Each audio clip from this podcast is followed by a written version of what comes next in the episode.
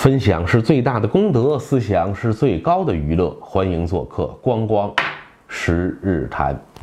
今天这期节目啊，我是和文科生的小伙伴们做一个共同的分享。如果您是理工科的朋友，光光建议您直接略过，把这期关了，别听了。为什么要和文科的小伙伴们做一个分享？从我们的中学时代啊，大家就强烈感受到我们的教育方针、教育方向上是存在着一种重理轻文的倾向。学文科啊，有一个通常的说法，就是说你这个人成绩不够优秀，甚至说的更刻薄一点，会说你脑子不够灵光，智商呢相对低下一点。学理科你没那么好的脑瓜，所以只能去死记硬背，学学文科吧。那到底是不是真的如此？我们这些文科生、文科狗们，在这个时代、这个社会，还有没有可以实现我们自我价值的机会和可能呢？当然了。一直听我这个节目的朋友啊，都知道光光始终是以一个反鸡汤的姿态出现在公众面前。说到这儿，您可能觉得我要背叛自己，是不是也开始贩卖鸡汤了啊？这个您先别着急下结论，先听我下面的分享，最后您再做一个评判。我今天啊和朋友们做的一个观点分享，就是我认为属于文科生的时代已经到来。这李开复老师啊，前一段上这个奇葩大会，分享了他的一个观点。他觉得未来十年左右啊，应该是文科生最好的时代。他的观点的立论呢，是基于他对于现在人工智能的一个观察。李开复说，可能未来的十年到二十年之间，现有的我们人类的工作，大概会有百分之五十的工种被人工智能取代。也就是人越来越多的从日常的劳作当中得以抽身出来，你的剩余时间会变得大量增加。那么有了更多的时间，人应该做些什么？人需要什么？这是李开复提出啊，为什么文科生的时代要到了？他说，人剩余的时间多了，你需要更多的是美的享受、艺术的享受、文化的享受。人工智能可以解决所有问题。它解决不了的就是关于美和幽默的问题。对于李开复这个判断，光光啊，我是基本持一个正面赞同的观点。要回答为什么我认可李开复老师的这个判断，觉得文科生的时代到了，咱们还是需要简单的回顾一下，呃，重理轻文啊，它是怎么造成的。其实重视理工科、轻视文科也不是中国独有的现象，这个在全世界范围内是共同存在的教育现象跟社会现象。人类的早期啊，在西方社会来讲，它文理是没有什么细致的区分，所以我们所耳熟能详的那些古希腊、古罗马的先哲，堪称都是百科全书式的通才。在咱们中国，因为我们有上千年的科举制的历史，实际几千年来，我们一直是文科生治国，或者叫文人治国。第一次让我们的观念开始产生了这种变化呢，还是要追溯到清末的洋务运动之后。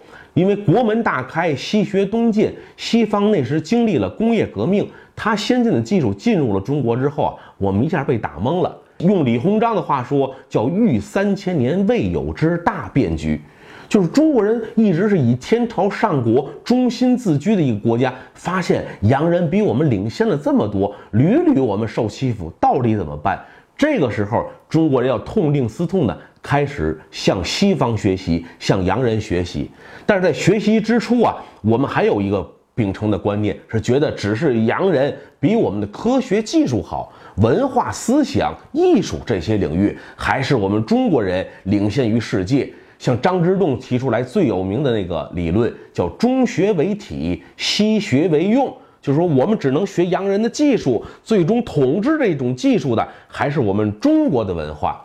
但事情的变化呢，发生在五四运动期间，那一代新文化运动的先锋，他们发起了对自己母文化、传统文化立场大批判、大否定的这样一场文化运动，也导致了这种思潮呢，从学府传到社会上。产生了一种认识哦，就是不只是西方人技术领先于中国，人家的文明程度、思想、艺术也领先于我们。中国人从此进入了一个对于自我的全盘怀疑和深度否定的阶段，所以我们的教育设施、教育制度上开始就做出了重大的调整，从学科建设对于人才的培养方向上，重西方轻中国，重技术轻思想。这个影响呢，一直可以说保持到本个世纪初，将近有一个世纪的时间。特别是一九五二年，嗯，当时经历了一件教育界的大事儿，就是中国高等院校的院系调整。这场院系调整的主导的目的和主导的思想，就是大幅度的削减文科在大学里的所占比重。当时，因为我们这个新中国刚刚成立，所以从国家层面来讲，一切的方针，包括教育方针在内，都要围绕着建设一个现代化工业强国而服务。那么，大学相应的也就要保障以工科为主啊，理科重于文科。工科重于理科，这是院系调整一个主导的思想，一直影响之后的几十年。所以，我们所熟知的，像清华大学，从一个文理性的综合性大学，特别是在民国时代以文科见长、以国学院扬名的清华大学，就成为了后来所谓工程师的摇篮，偏向了一个专业化的工科院校。说到清式文科啊，其实走得最远的，恰恰是那些文科出身的人。刚才我讲到了五四新文化运动时期那一批新文化运动的健将啊，几乎都是文科的背景，但是恰恰是他们啊最激烈的鄙视我们自己的文科，瞧不起中国的文化。你像钱玄同先生啊，那可以说是五四时期的一位悍将、骄将，他甚至提出过什么？说应该把汉字啊都进行彻底的废除，改用一种拼音的新汉字，因为全世界的文字啊，只有我们汉字是象形文字，跟世界主流不合槽嘛。所以那个时候也是像今天说的，我们得跟世界同步，与国际接轨。怎么接？先从自己的文字文化上面接。这是五四时期啊提出的一个比较激进的口号，而且在。之后的若干年里，一直有人想做这件事儿。我们为什么会有五四年的简化汉字？现在我们所谓使用的这种简体字，那就是当时啊想进行汉字革新，发明一种新的拼音文字，结果发现确实走不通，退而求其次，才找到了一个折中的办法，就是简化汉字。那么，对于刚才我说像五二年的院系调整，当时啊，毛泽东同志啊有一句话说的就是中国的大学以后可以考虑不必办文科。你想想，伟大领袖这句话说出来，这分量很重的。那文科由此啊，在教育界，在世人心目当中的分量也就可想而知了。那直到我们八零后这一代。光光小的时候上小学，家长老师啊跟我们就念叨一句话，说学好数理化，走遍天下都不怕。所以我是整个我的童年少年时期。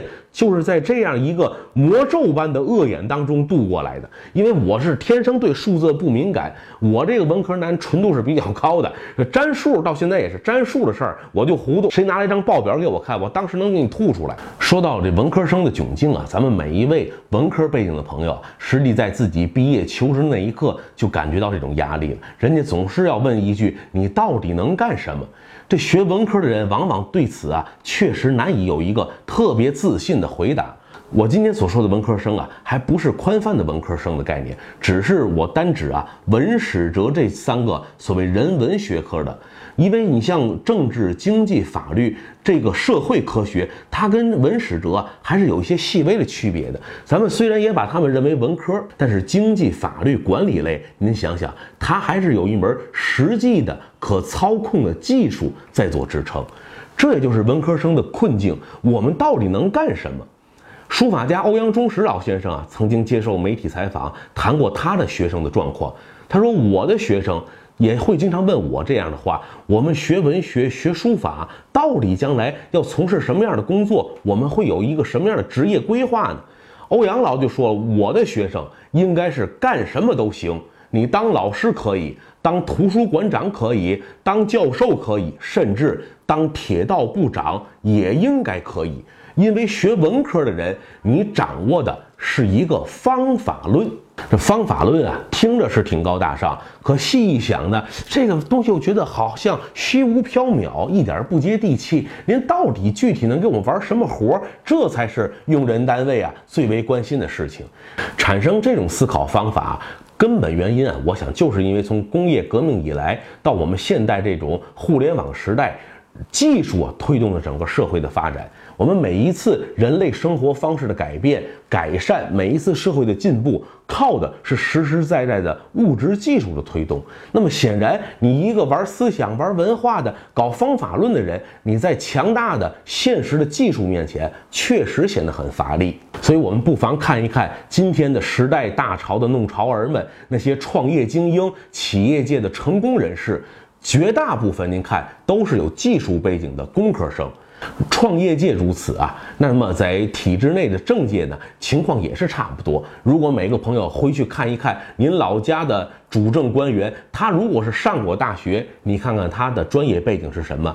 我敢说百分之九十以上也是理工科出身。那么今天我分享这个观点，我说是成也萧何，败也萧何。文科生的窘境，我们对自己的这种不自信也好，对前途的一种人生规划的渺茫也罢，是源于我们身处一个技术主流的时代洪流当中。但是现在我发现，恰恰也是由于科技的发达、技术的进步啊，文科生可以粉墨登场、唱主角的机会啊，反而来临了。我们今天身处的这个所谓双创大潮里面，包括光光这样的做这么一个微不足道的自媒体的小栏目，都开始尝试着走创业这条路。实际我也看到一些有理工科背景，尤其那些 IT 男们，对于文科生出来创业。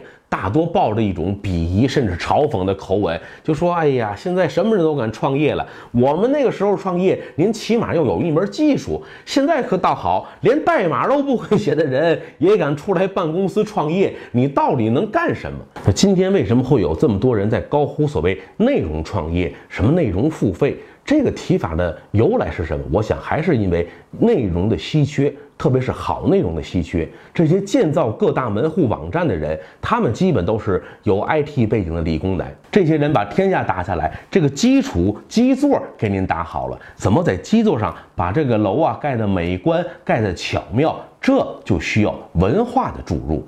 那文化到底有什么用？很多家长朋友可能也担心孩子学文学、学艺术、学历史，到底这些东西能给他带来什么？说到文化到底有什么用？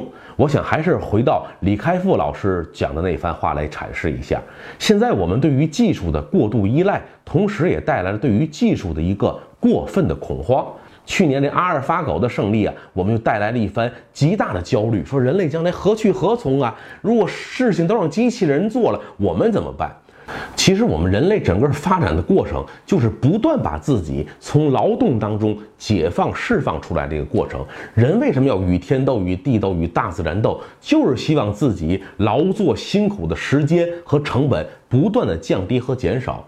像李开复老师的预计，未来十到二十年之间，有百分之五十的工作可能被机器人来取代。那这个判断能不能应验，姑且不说。但是它的一个总趋势，我想大致是不错的。人更多的可以从日常的劳作琐碎当中抽身出来，应该所下面需要的就是更多的时间用来如何完善自我、提升自我、改善我们自我的一种生活方式与生活态度。